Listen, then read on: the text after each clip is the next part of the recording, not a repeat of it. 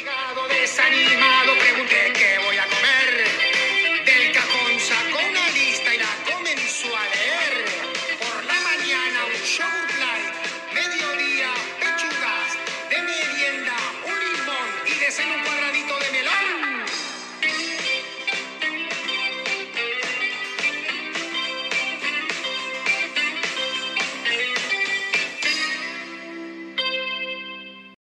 Este es un podcast de alimentación crítica en el cual buscamos reflexionar y discutir sobre temas que desde nuestro punto de vista profesional consideramos relevantes en el área de la nutrición.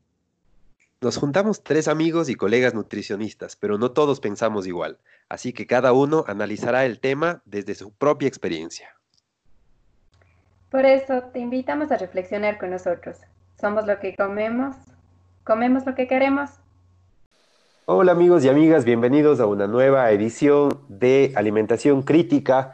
Saludos Gaby, saludos Isa. Hola, yo. Hola, Hola, yo- Gaby. ¿Cómo vas, Isa? Bueno, les cuento que hoy vamos a estar hablando de nutrición pediátrica, así que si tú eres mamá o papá de un niño pequeño o si eres una eh, profesora que se dedica a la educación inicial, este episodio es justamente para ti porque vamos a hablar de las dificultades en la alimentación del niño pequeño. Y yo les cuento que en la consulta tanto eh, de pediatras como de nutricionistas que se dedican a la, a la nutrición infantil, justamente entre un 50 y un 60% de los padres refieren que los hijos pequeños no comen de la forma en que ellos quisieran. Y entre las dificultades más frecuentes que nos comentan en la consulta están el consumo de cantidades insuficientes o de mucha cantidad de alimento, el rechazo a ciertos tipos de, comidas o las preferencias hacia, hacia otros alimentos, a veces alimentaciones demasiado restrictivas, comportamientos inadecuados a la hora de comer, en fin, un sinnúmero de dificultades alimentarias que hoy vamos a estar hablando justamente.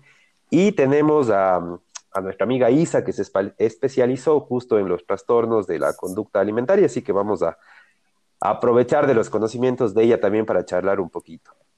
Pero bueno, yo les quiero contar que las dificultades en la alimentación se refieren a cualquier problema que afecta negativamente el proceso por el cual los padres o los cuidadores, en este caso las profes de las guarderías, eh, proveen los alimentos al niño pequeño. Y es un término bastante amplio que expresa un sinnúmero de problemas, como les estaba comentando al inicio, que van desde alteraciones menores que por ahí no eh, generan riesgo en la salud del chico, ya un poco más graves que pueden causar eh, desnutrición y que ya requieren un tratamiento eh, más específico. Pero, como les decía, vamos a aprovechar los conocimientos de nuestra amiga Isa y le vamos a pedir que nos explique un poquito qué significa esto de la conducta alimentaria. Bueno, la conducta alimentaria en general se define como un comportamiento normal relacionado con los hábitos de la alimentación, con la selección de los alimentos que se ingieren, las preparaciones culinarias y con las cantidades de cada uno de estos. Y hay distintos factores que justamente determinan esta conducta alimentaria de, del niño sano, ¿no? Eh, entre ellos están el alimento que nosotros le ofrecemos, el niño como tal, quién es el que lo recibe, el adulto que está alimentándole a este chico y por supuesto el medio ambiente en donde se desarrolla la, alimentación. Son cuatro factores que eh, determinan la conducta alimentaria. Y vamos a ir conociendo siete dificultades alimentarias del día de hoy para que ustedes eh, sepan identificarlas en casa y les vamos a ir dando tips de posibles eh, pautas para poderlas modificar, pero recuerden siempre que estas deben ser tratadas por un equipo eh, multidisciplinario con nutricionistas, médicos, pediatras, psicólogos, e incluso las educadoras o profesoras de educación inicial que están en contacto siempre con, con los chicos, ¿no? Les tenemos dos entrevistas, una de una mamá de un nene pequeño y otra de una profesora de educación inicial que justamente nos van a contar qué dificultades alimentarias han escuchado o han encontrado, perdón, ellas en los, en los chicos. Y después de esto vamos a empezar a comentar, así que vamos a escuchar los audios y enseguida regresamos. Mi experiencia eh, con la alimentación en el ámbito de la educación inicial ha sido un poquito complicada, ya que algunos pequeños estaban acostumbrados a comer comidas licuadas, eh, no lograban procesar muy bien sus alimentos, en muchos casos también. Habían niños que sí se alimentaban muy bien, pero también las porciones eran muy reducidas en el centro educativo que me encontraba.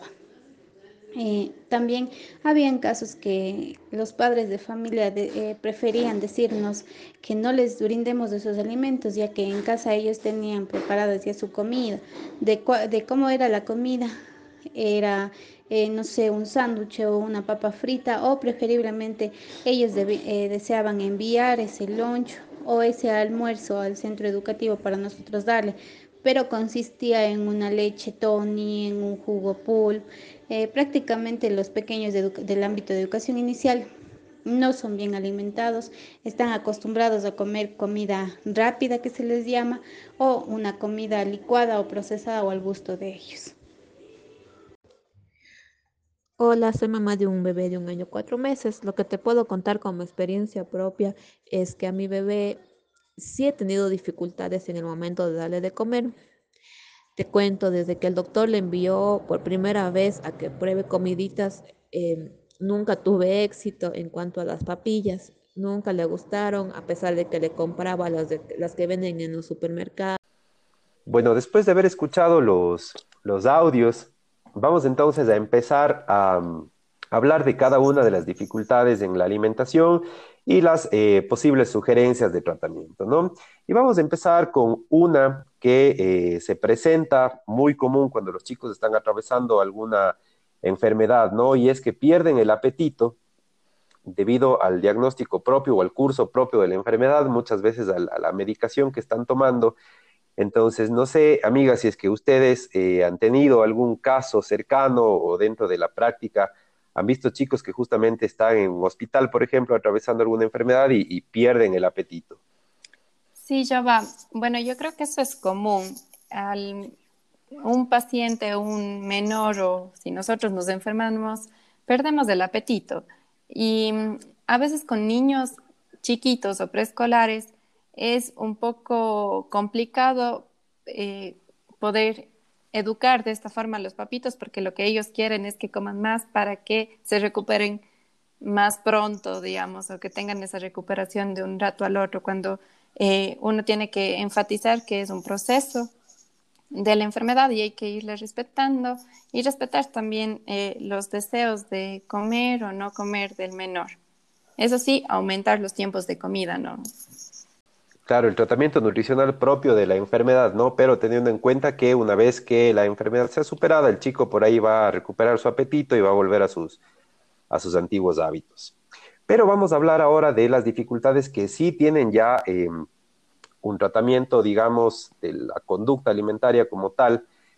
Y una de las más comunes, y estoy seguro que ustedes que nos están escuchando del otro lado, eh, van a sentirse identificados y es eh, los niños que tienen un peso, una talla adecuadas para la edad, pero por una percepción errónea o por falta de conocimientos de los papás, mamás o de los, de los profesores o profesoras, eh, piensan que los chicos están comiendo menos. Y es muy común esto porque no tenemos el conocimiento de, nutrición infantil, por ejemplo, de las porciones de los alimentos que les corresponden a esta edad de la, de la vida.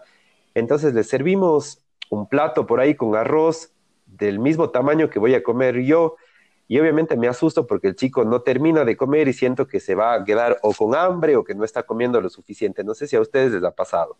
Sí, eh, bueno, en ese sentido, yo creo que esto es la, lo más común en consulta, que vienen los papitos preocupados porque en realidad su hijo o hija no come bien, eh, de acuerdo a su percepción, ¿no? de acuerdo a cómo ellos en casa les sirven. Pero al momento de, hacer la anamnesis alimentaria, la educación alimentaria, nosotros vamos armando y jugando con, las porciones, pueden ser en fotos o pueden ser en réplicas alimentarias, y nos vamos dando cuenta también que a veces en, algunos, en algunas porciones están exagerando.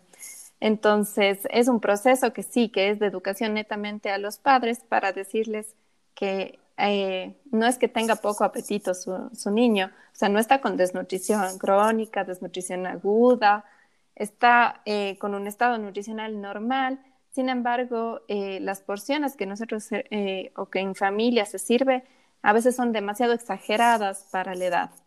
Entonces, en ese sentido, creo que, que, siempre hay que profundizar en consulta y mostrarles de una manera gráfica las cantidades que debe de, recibir el menor de acuerdo a su edad. Yo creo que esto es, como tú dices, Giovanni, una falta un poco de información sobre la alimentación infantil, ¿no? Que, que hay mucho desconocimiento sobre la alimentación en general en las etapas de la vida. Entonces, como lo más, eh, lo, la, la, información que más se adquiere hoy en día es la alimentación del adulto, entonces es por eso que no, no, no se puede diferenciar y para los padres es muy difícil al momento de, de establecer, como dice Gaby, las cantidades para, para los niños. Entonces se genera ahí un conflicto porque el padre quiere que el niño se alimente de una manera y el niño no se puede alimentar con esas cantidades que muchas veces los padres ponen en los platos. Yo va, e Isa, no sé si aquí venga también eh, a nosotros eh, tratar y presionar, ¿no? En, en, las casas de que coman más, coman más, coman más, pues a, algún momento en un futuro, pues podemos llevar a que ese niño pueda sufrir sobrepeso y obesidad o una mala relación con esta alimentación. Habíamos hablado, yo creo, anteriormente ya de que, de que el niño, que las abuelitas o las madres siempre dicen que el niño tiene que estar llenito o, rechonchito para estar saludable, pues aquí también entra esa parte, ¿no? De la, de la desesperación que tienen algunos padres porque su hijo es para ellos está delgado, aunque por más que veamos en las tablas eh, que se encuentra bien en peso, que se encuentra bien en talla, pues los padres no, no lo entienden y quieren que su hijo gane peso a como de lugar, entonces comienza esto de aumentar las cantidades, de la desesperación, de ir a un nutricionista, decir es que no come nada, pero es meramente la, la percepción que tiene el padre del niño muchas veces, ¿no? y los profesores y profesoras también. Justamente escuchábamos en la entrevista que nos dio esta docente de educación inicial, en donde decía que las porciones son muy pequeñitas, ¿no? Pero habría que ahí trabajar muchísimo en la educación, tanto a los padres como a los profesores, porque yo les cuento la experiencia que yo tuve eh, trabajando en una guardería, en donde se planificaban las porciones para todos los, los chicos, ¿no? De los diferentes años de educación inicial entonces, obviamente no iba a ser lo mismo el nene que está eh, recién empezando su alimentación al año de edad, como los chicos que están de cuatro años por salir ya a la etapa escolar, ¿no? Entonces, las profesoras o profesores, como no tienen el conocimiento de la porción que les corresponde, piensan que es o muy poquito lo que nos decían al servicio de alimentación, ¿no? Están mandando muy poquito o el chico se va a quedar con hambre cuando le están mandando tan poco alimento, me piden repetición y lo que tú decías, ¿no? Esta percepción justamente errónea puede ser que yo esté sobrealimentando al chico, eh, obviamente sin ningún ánimo de hacerle daño, pero por la falta de conocimiento sí le puedo eh, generar este daño en su salud, ¿no? Pero si les parece, vamos a la siguiente dificultad alimentaria, y son eh, los chicos vigorosos que tienen un peso, una talla adecuadas, pero tienen muy poquito interés por la comida.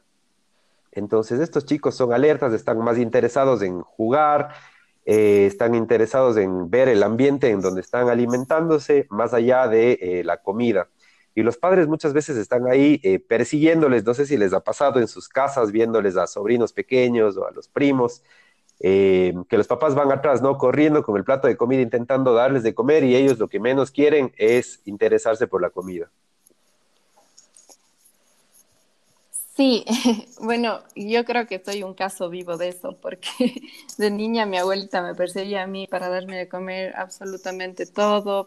Y ahora que yo veo con mi sobrinito de dos años, eh, él no es que se olvida de la comida, sino ponte está en la bicicleta o con, con algo, quiere ya un rato que cinco minutos está sentadito comiendo tranquilamente, pero después ya quiere bajarse pero aún tiene apetito. Entonces está dándose las vueltas y regresa y pide más comida. Entonces aquí yo sí pongo como que dos miradas. La primera es que eh, los papás muy estrictos dicen, no, es hora de comer, te sientas hasta que no se acabe o no nos acabemos todos, no puedes bajarte. Pero también hay la otra, eh, la otra mirada que es que los niños tienen, eh, y especialmente los chiquitos, chiquitos, tienen muy poco periodo de concentración en una sola cosa que están haciendo. Entonces siempre quieren hacer otras cosas diferentes sin necesidad de decirles hiperactivos, sino así normalmente son. O sea, están viendo una cosa y después ven otra, pero que, les comento de mi sobrino, o sea, sigue comiendo, pero está haciendo otras actividades hasta que él ya se, se llena, digamos, y ya no regresa a pedir más comida. Entonces, este respeto de sus signos de sociedad son muy importantes en la infancia. Y yo creo también que es importante, aunque sean niños y a veces necesitan más tiempos de comida, que también se inculque un poco el comer en familia, ¿no? Porque es que muchas veces es el niño come primero, luego comen los padres y que el niño no, o sea, se siente y que le tenga alguien que que alimentar mientras las demás personas hacen otras cosas y tampoco se sientan a comer, pues el niño también puede perder un poco de interés, pero si vea que toda la mesa, toda la familia está sentada en la mesa y está comiendo, pues también le puede eh, ser más fácil saber que es la hora de comer y que en ese momento se tiene que comer. Teniendo en cuenta lo que tú dices, Gaby, que, que los niños eh, tienen periodos de cosas, o sea, periodos de descubrimiento que que necesitan tocar, que necesitan ver y que les interesa un poco menos la comida y que según la etapa en la que estén, pues van desarrollando ciertos intereses y van prestando menos atención a la comida. Entonces esto también hay que tenerlo en cuenta dentro de la alimentación infantil.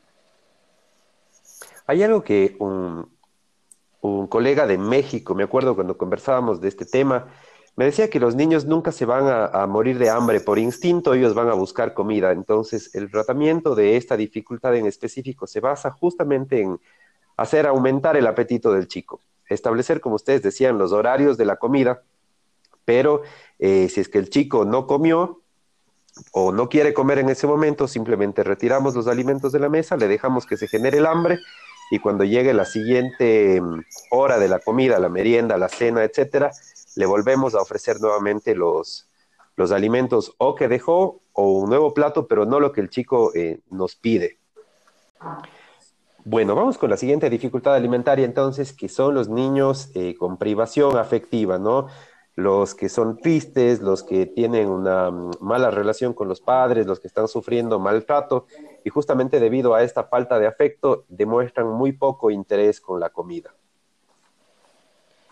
Esto es muy común también, como decía la Gaby antes, en padres que son muy estrictos al momento de comer, o comes todo hasta que no nos levantemos, hasta que hasta que no, no te levantes, no termines de comer, no te levantas, ¿no? Entonces yo creo que esto también influye mucho, el, el poco vínculo que puede transmitir los padres al momento de comer. Por eso yo sigo enfatizando que es muy importante que haya un buen vínculo y un buen entorno al momento de comer para generar una muy buena relación con la comida, porque si todo es, eh, si no comes, te castigo, si no terminas, no te levantas, entonces vamos generando una mala relación con la alimentación y siempre ese niño va a relacionar ese mal momento con la comida y luego va a ser muy difícil cambiar esto. Sí, aquí yo quisiera acotar, Isa, que me parece muy interesante todo lo que dijiste, es que eh, eh, al momento de comer el entorno tiene que ser familiar. Y no hay que olvidarse que al momento de comer es un, es un acto de placer, de goce, de disfrute en familia o con las personas que pueden comer o compartir en ese, en ese momento. Entonces a veces nos, nos centramos en que sí, tiene que comer absolutamente todo porque si no se va a desnutrir, porque si no, no va a crecer lo suficiente, etc. Entonces pensamos en todas las consecuencias sin eh, disfrutar esos momentos con comida variada, diferente, rica, con, con, todos, con toda la familia. Entonces, esa, eso del entorno, si dejamos muy a un lado al momento de ver, digamos, una dificultad alimentaria. Y sin distracciones, ¿no? Que ahora tenemos todo el tiempo todas las distracciones. del niño le ponen el iPad o la televisión para poderle engañar mientras le meten la comida para que, o sea, eso igual que si el niño no puede estar con un iPad o una televisión encendida, pues el padre o la madre tampoco deberían estar con el móvil y deberíamos hacer eso, o sea, respetar ese momento de comida que es muy importante a futuro. Me encanta cuando metes tus palabras españolas, del móvil, sí, chicos. El móvil. Perdón, el celular. y les cuento que el tratamiento de esta dificultad alimentaria es súper sencillo y es em, personas experimentadas en el, en el tema de la alimentación que lo hagan con entusiasmo. Las personas que se encargan de darles de comer a estos chicos, que influyan en ellos positivamente, con entusiasmo y van a tener muy buenos resultados al hacer un ambiente, como tú decías, positivo durante el momento de la comida. Vamos a la siguiente dificultad alimentaria y son los niños con ingestas selectivas, los que tienen rechazo por alimentos específicos, los que comen muchas veces menos de 10 alimentos o eh, las personas que tienen selectividad por un sabor específico o por una textura específica. Entonces se hace muy difícil el variar la alimentación en estos chicos y muchas veces por el miedo a incorporar nuevos alimentos estamos dándoles el mismo, el mismo, el mismo alimento que les gusta todos los días sin intentar hacer el más mínimo esfuerzo por variar. Sí, yo en este, en este sentido también voy a hablar sobre mi experiencia. yo era una persona igual súper selectiva toda mi infancia, entonces no me gustaba comer muchísimas cosas y poco a poco eh, ha sido un proceso. Obviamente, no es que te trataban bonito, te decían motívate en la, comida, sino te hablaban porque no comías. Pero eh, yo sí me he dado cuenta que hay texturas o, cortes que, que yo a, a, algún alimento X yo no lo como así, pero lo como de diferente forma. Ponte, si vos me das una menestra de lenteja, yo no te como la menestra de lenteja, no me, no me da nuestra lenteja, pero si me das en una hamburguesa de lenteja, eh, obviamente sin fritura, sino hecho como hamburguesa, queda eh, como y como con satisfacción, etcétera. Entonces, eh, autoanalizándome y viendo mi propia experiencia, yo siempre recomiendo a mis pacientes que si no les gusta de una forma un alimento, pues tratemos de ver de otra manera, otro tipo de cocción, otro tipo de presentación, o sea, eh, los alimentos creo que eso es lo bueno porque lo podemos hacer de una forma tan variada para poderles integrar y que poco a poco el paladar se acostumbre a esos nuevos sabores, porque a un inicio capaz acostumbrados, como decías yo, va a darle cierto tipo de alimentos porque eso no me rechaza y abuso de eso y solo les doy eso para que coman rápido, pero nos, por el tiempo, por otras actividades, no nos arriesgamos a, ir incrementando otros tipos de alimentos que no son comunes en casa. O también otro error que yo he visto es que en, la familia a alguien, digamos, no le guste la remolacha o no le guste algo en específico. Entonces ese niño, porque a alguien no le gusta la, eh, remolacha, en casa no se prepara remolacha y por ende en un futuro cuando pruebe capaz y no tenga ese agrado de probar ese, nuevo sabor, y etcétera. Eh, bueno, yo aquí sí tengo algunas experiencias con, niños comedores selectivos, pero por ejemplo en el hospital hemos tenido niños de hasta 11 años que han llegado con problemas porque solo comen eh, alimentos como puré, o sea, no, no, no pueden comer nada sólido. Y es porque obviamente relacionan el o tuvieron algún trauma previo de algún atragantamiento o algo, entonces son muy selectivos al momento de la textura del alimento, ¿vale? Por algún trauma que tuvieron o algún, por ejemplo, em, tuvieron algún reflujo muy fuerte y entonces luego tienen ese miedo y se vuelven muy selectivos.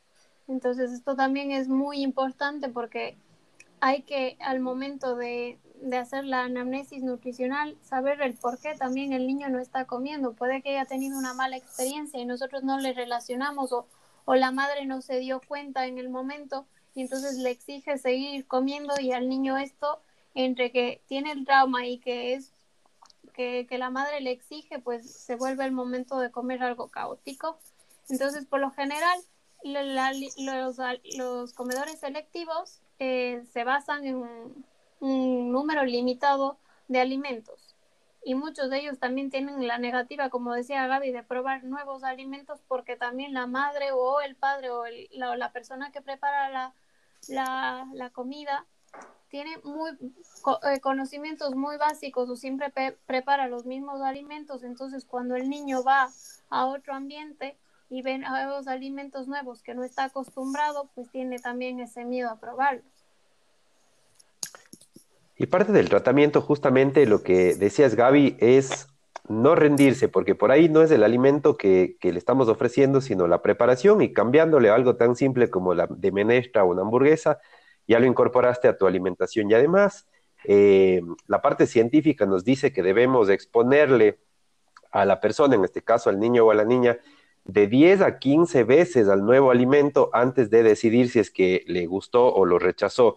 Puede ser en diferentes preparaciones o lo que utilizamos a veces en, en la consejería, que se aprovechen del alimento que sí le gusta como vehículo para introducir el nuevo alimento. Por ejemplo, si es que sabemos que el chico come huevo revuelto, una tortilla de huevo, y por ahí no consume la espinaca, podemos aprovecharnos de esta tortilla para incorporar pedacitos de espinaca y ver si es que eh, lo rechaza o no, o por ahí le presentamos una sopa crema de espinaca y ese sí lo consume, pero no rendirse, sino ir buscando y reinventando las preparaciones para poder incorporar este nuevo alimento dentro de la dieta de los chicos, ¿no? Y no, no rendirse, no a la primera que nos rechazó, directamente ya sacar de la dieta al, alimento. Vamos ahora a la dificultad alimentaria referida al miedo y eh, un poquito Isa nos estaba contando ya antes eh, del rechazo post-trauma, ¿no? Puede ser el miedo debido a mm, los castigos que se, que se dan el rato de la alimentación, las amenazas y que muchas veces ni siquiera los padres llegan a cumplir, ¿no? Si no amenazaron, eh, si no comes te va a pasar esto, pero el chico no comió y tampoco le pasó nada, entonces estamos ya igual generando ese miedo. O me ha pasado a veces escuchar historias de guarderías donde las profesoras del rato de la alimentación pierden la paciencia y empiezan con los gritos del obligarle al chico a comer. Entonces se genera este miedo con el momento de la comida y después ya no eh, es fácil que, coman porque eh, lloran el momento de comer, porque se acuerdan, relacionan a este castigo, a este miedo que, que se presentó durante la, hora de la comida, ¿no? Sí, bueno, yo creo que me he adelantado un poco a esto, también se le conoce como fobia a tragar o, disfagia funcional. En esto es, como te dije, que el niño relaciona con eventos traumáticos que ha tenido previos y entonces le cuesta, por ejemplo, en niños que han pasado ciertas patologías o que han tenido que tomar cierta medicación y desde muy pequeños tenían que tomar, yo qué sé, pastillas o que muchos de los medicamentos les, les producían regurgitaciones o vómitos, entonces tienen fobia a pasar por eso y por eso también se puede volver difícil la alimentación y hay que tener o los niños tienden solo a comer ciertas texturas. ¿vale? Sí, Isa y yo me parece interesante todo lo que dijeron y además de eso, yo sí le relaciono este miedo a alimentarse a, a los entornos, básicamente, como entornos escolares, a los entornos familiares, porque eh, muchas veces por la desesperación propia de los papás, no digo que, que sea intencional tratarles mal, gritarles, hacerles llorar, etcétera. Eh, les castigan, les hablan duro, algunos hasta llegan a, golpearles. Y, esto va haciendo que los niños rechacen cada vez más estos momentos de compartir. Y ya no son momentos de compartir, sino se transforman en momentos de sufrimiento. Entonces sí, sí es algo, algo interesante en, el entorno familiar se debe de analizar, no solamente verle como que el niño no está comiendo lo adecuado porque es un majadero, porque es un chinchoso, porque es un revoltoso, sino eh, ver el porqué de las cosas en realidad, qué hay de fondo. Justamente es parte del tratamiento de esa dificultad alimentaria. Contar, por ejemplo, en las guarderías con un especialista en psicología que va a, ahondar, creo que más profundamente en esto de descubrir qué es lo que está pasando detrás, ¿no? Porque sí, yo sí he tenido en las guarderías donde he tenido la oportunidad de estar, eh, chicos que llega el momento del, refrigerio, por ejemplo, del almuerzo, y empieza un llanto desesperante que no se puede tranquilizar con nada. Entonces la psicóloga es la persona que eh, ahonda y trata de descubrir qué, es lo que le está pasando al chico por ahí en el entorno familiar que, que le afecta al momento de comer. Pero vamos, si les parece, a la última dificultad alimentaria, y esto lo contrario de lo que veníamos hablando hasta ahora, ¿no? Que es el sobrecomer. Los chicos que, eh, por el contrario, no tienen control en lo que comen, ya sea por hambre, porque les gusta mucho el alimento que se les está presentando, a veces eh, son las golosinas, otras veces son chicos que ya tienen un, tema con el sobrepeso y la obesidad infantil, que igual me acuerdo y les cuento esta experiencia de un chiquito que por más que intentábamos eh, buscar la, la forma de reunirnos con los padres, ¿no? Para explicarles que el chico está con una enfermedad, que es la obesidad infantil, no. O sea, era más fácil que la profesora en este caso le dé doble o triple ración del almuerzo del día, eh, antes que al chico eh, lograr que nos reunamos con la familia para ver qué es lo que estaba pasando. Y estoy seguro que en casa llegaba y volvía a comer porque cuando tú veías el, el trato que tenían hacia ellos los padres de enviarle golosinas, a veces no golosinas, sino comida como tal para la hora del refrigerio. Entonces sí es una cantidad impresionante de comida que pueden estar eh, ingiriendo estos chicos con la dificultad del sobrecomer.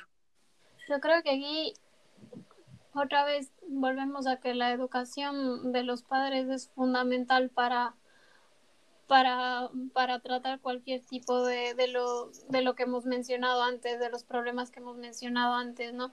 Yo todavía tengo la experiencia de cuando hacíamos prácticas y me tocó en una escuela, un, un niño siempre llevaba una botella de Gatorade y una funda de papas todos los días a media mañana y eso es lo que los papás le ponían. Y cuando ya a mí me tocó dar la charla eh, y yo explicaba que las verduras son importantes, pues el padre de este niño se levantó y me dijo, pero yo no entiendo por qué usted recomienda la, la verdura si, por ejemplo, el tomate tiene mucho pesticida. Y entonces yo si le doy tomate a mi hijo, yo le estoy, en cierto modo, ¿qué le estoy haciendo? Si le estoy dando pesticida. Y entonces ahí es cuando uno como nutricionista se pone a pensar y dice, ah, entonces no le damos pesticida, pero le damos otro tipo de alimentos. Yo no sé si muchas veces esto funciona como una excusa con los padres o una falta de conocimiento, que aquí también habría que, diferenciar las dos, ¿no? Pero, pero esto va muy ligado a, eso, a, la, para mí eh, están muy ligados a la premiación. Por ejemplo, si mi niño hace esto, yo le premio con este tipo de comida. Si, si logra sacar una buena nota, pues yo le digo a dónde se quiere ir a comer, si quiere una hamburguesa, si quiere, y siempre los premios o las premiaciones están relacionadas con el tipo de alimentación que no buscamos que sea diaria, sino que sea una alimentación más ocasional, ¿no? Entonces esto para mí es muy importante tocarlo en esta parte de, de la, del tema que estamos hablando, porque es algo que a mí me quedó muy marcado. Sí, bien interesante lo que dices, Isa. Y creo que es común, porque los niños, cuando vas a hacer un lunch, te piden eso. O sea, ¿qué quieres? Quiero unas papas, quiero, o sea, todo lo procesado, ¿no? Yo creo que aquí también eh, deberíamos dar mayor educación para que sepan seleccionar alimentos procesados, pero que tengan menor cantidad de conservantes, etcétera, y a su vez que tengan una, en los ingredientes los menos posibles, ¿no? Menos de cuatro que se recomienda. Y otra cosa que quería acotar para lo que dijo el yoga es la ansiedad que se produce en los menores. A veces tienen tanta ansiedad de comer, sí, algo que les gusta puede ser, que, que ni siquiera mastican, solamente se meten lo que más pueden en la, en la, en la boquita, pero que eso te está dando signos de alerta para que veas qué, qué está pasando eh, en el fondo. O sea, le prohíben alimentos o está pasando algo emocional que lo expresa en la, en la alimentación o ver qué, más en su entorno familiar puede estar provocando este tipo de ansiedad y de sobrealimentar, sino que puede llegar a un problema ya metabólico en, en un menor, en un futuro, ¿no? Hay una palabra que es un poco fuerte, pero que me gusta eh, mucho utilizar, y que los padres, madres de familia son los dealers en este caso de los chicos, ¿no? Porque en el caso de la etapa preescolar, ellos no tienen ni el dinero ni el acceso. O sea, alguien de tres años no va a un restaurante de comida rápida, por ejemplo, no va a la tienda a seleccionar el alimento. Somos nosotros los que les estamos eh, proveyendo estos alimentos eh, y que hacemos que, si es que están disponibles en casa, sean los de primera opción antes que una fruta, una verdura por ahí. Y yo me acuerdo que cuando nosotros éramos chicos, eh, a nosotros siempre para que comamos la espinaca era el dibujo animado de la época, ¿no? Popeye y come espinaca para que seas fuerte pero ahora eh, la comida rápida, si ustedes quieren, es justamente la que tiene más publicidad con los dibujos animados, porque si tú compras la, hamburguesa con la cajita, que no sé quién dijo que era una comida para niños, eh, te viene el juguete de regalo y a veces el chico lo único que quiere es el juguete, pero de paso, para no desperdiciar, le damos ¿no? la, la hamburguesa y la, y la bebida. Bueno, pero vamos llegando a la parte final del episodio de alimentación crítica de hoy y eh, las consecuencias de las dificultades alimentarias, si es que no son tratadas a tiempo, pueden ser déficit o exceso de algunos nutrientes, mal estado de salud del niño o la niña o un mal estado nutricional, la angustia que se puede dar, como decía la Gaby, en el niño o en la niña, y por supuesto la angustia de los padres o los cuidadores del menor eh, por eh, no saber identificar y tratar las dificultades alimentarias, ¿no? Y por supuesto, eh, los famosos desórdenes de la conducta alimentaria, anorexia o bulimia, que bueno, le tenemos aquí a nuestra amiga que, es la especialista justamente en estos temas, ¿no? Pero me también gustaría agregar también la mala relación que puede generar esto con la comida a futuro, que también es muy importante que lo mencione. Excelente recomendación, amiga. Pero tenemos también otras recomendaciones para tratar de evitar justamente las dificultades alimentarias y les vamos a ir compartiendo ahora para que ustedes por ahí las puedan poner en práctica si es que son padres o madres de un menor o si es que trabajan directamente en un centro de educación inicial con estos chicos, ¿no? No les obliguen nunca a comer a los niños y a las niñas, no les den de comer a la fuerza con, con las prácticas, por ejemplo, de abrirles la boca y taparles la nariz, que yo me acuerdo eh, haber visto en un tío, no sé si sería verdad o no, pero contaban que así les daban de comer a mis, a mis primos chiquitos. no utilicen nunca el chantaje, el sobornarle al niño, ni, ni el castigo relacionado a la comida, ¿no? No empleen, como decía hace un rato, amenazas que no van a llegar a cumplir si es que el niño no come. Es una de las, de las recomendaciones que les doy yo. Ya, otras recomendaciones es no premien a los niños y niñas por haber comido bien especialmente no premien con comidas dulces, golosinas, etcétera. Eviten la distracción, nada de cuentos ni de televisión a la hora de comida y ahora especialmente nada de, de, productos o de tecnología, básicamente. Entonces, evitemos eso porque no nos hace compartir en familia. Eh, mi recomendación sería preparen los alimentos de forma atractiva, mezclar texturas y colores y sobre todo incluir a los niños en la parte de la preparación y de la elaboración de los alimentos, que también es muy importante que ellos también participen y que vean cómo se hace. Y por último, si el niño o niña no comió en el tiempo establecido, se debería retirar el plato, se debería levantar de la mesa y no ofrecer ningún alimento hasta que el niño vuelva a pedir la comida en el cual se podría volver a dar el plato que no terminó el niño o uno nuevo, pero, o, pero respetando los macronutrientes y las cantidades necesarias para el niño. Y si es que ustedes son profesionales de la salud que trabajan con niños, como recomendación, eh, investiguen muchísimo sobre las dificultades en la alimentación, el rato de la anamnesis, identifiquen si es por alguna enfermedad que está cursando el chico, hay que evaluar bien la ingesta dietética, si está comiendo, qué cantidades está comiendo, la actitud que tiene el niño ante la comida, si es que está hambriento, distraído, si es que tiene el miedo que ya habíamos hablado, sobre todo en no olvidarnos de la actitud que tienen los padres, si es que expresan miedo, enojo, si es que eh, no conocen cuánto debe comer el chico, si es que les preguntan por eh, que el chico solo come con el iPad ahí enfrente, etcétera. Y por supuesto, como decía la Gaby, el ambiente en el que se da la comida. La tele está encendida, el niño come con utensilios adecuados, somos nosotros un ejemplo para los chicos durante la comida, no nos olvidemos de evaluar todos estos puntos y existen cuestionarios también para eh, evaluar si es que existe alguna dificultad en la alimentación. Y con esto nosotros vamos llegando a la parte final del episodio del día de hoy de Alimentación Crítica. Amigas, como siempre, un gusto haber podido compartir con ustedes hoy. Gracias por invitarnos. Gracias, Jova. Igual se nos hizo un poco largo, pero creo que todas las cosas que hablamos fueron eh, muy, muy interesantes e importantes y que las que lleguen a escuchar, pues lo, lo traten de poner en práctica. Exactamente, de eso se trata, ¿no? Que puedan poner en práctica los consejos que hablamos aquí entre estos tres amigos en alimentación crítica. Así que nos vemos la próxima. Gracias por haber estado del otro lado de, del celo o de donde sea el dispositivo que nos estén escuchando. Bueno, eh, me despido, soy Gaby Molina eh, y me pueden encontrar en mis redes sociales como healthy-nutrición inteligente. Mi nombre es Marisa Ramírez, muchas gracias. Y yo soy Giovanni Carrera, me pueden encontrar en Instagram como arroba Giovanni Nutriólogo y nos vemos la próxima. Chao. Chao. Chao